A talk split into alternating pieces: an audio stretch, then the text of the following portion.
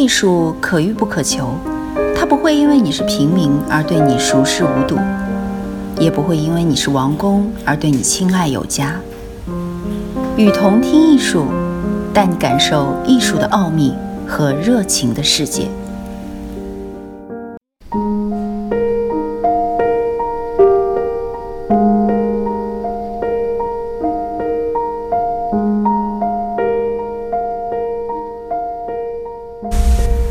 绘画升高为哲学。由唐入宋，中国的绘画也从人物画的主流过渡到山水。此后，人物画一路衰微，起至清末，未曾复兴。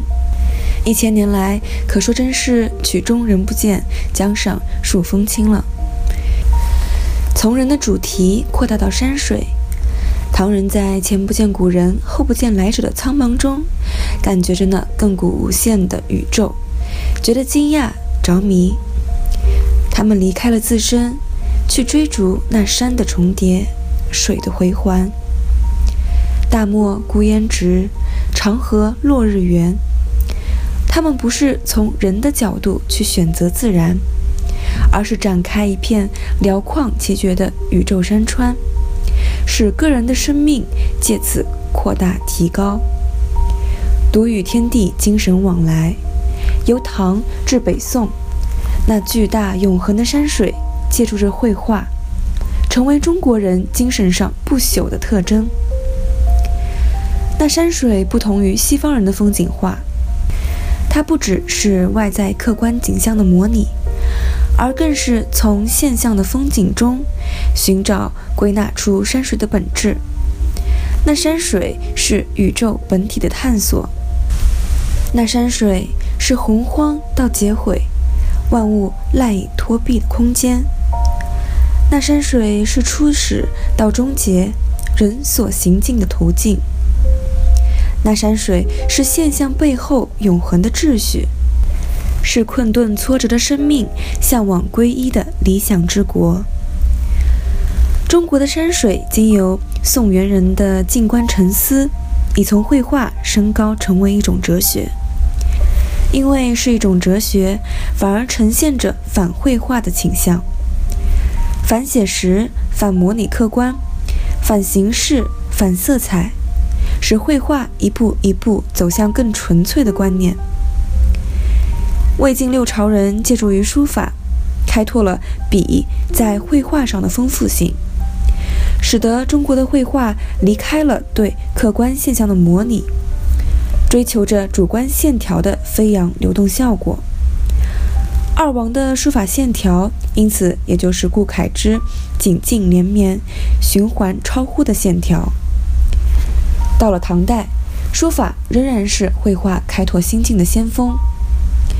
张彦远《历代名画记》里面说：“国朝吴道玄，古今独步，前不见故路，后无来者。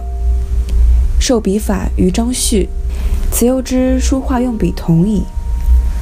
吴道子的绘画得笔法于张旭，张旭的书法大家都知道，纵肆不计，已不再遵守二王的法度，却如天马行空，使笔在纸上。”抑扬顿挫，造成浓淡干湿各种墨的变化。中国的山水画借助于这样书法的革命成果，于是再次脱离形象写实的范围，从笔拓展到墨，笔墨二字合称，从此成为中国绘画的主要核心。宋董优的《广川画跋》中说：“观物者必穷理。”理有在者，可以敬茶，不必求于形似间也。在山水中观察出一种秩序本质，在笔墨中也观察出一种秩序本质，使这二者结合于绘画，看来并不形似，却统一于理。中国的绘画因此叛逆了求形似的目的，而发展出更为本质的观念绘画。这种使绘画升高成为哲学的结果，使得五代以后的中国绘画发生了空前的变化。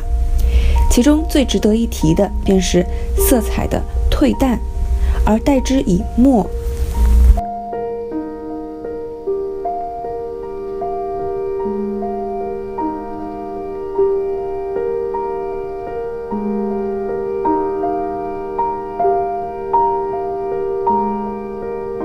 我是与同听艺术的主播舒舒，把你愿意分享的关于艺术的文章发给我们，我们会分享给更多的人。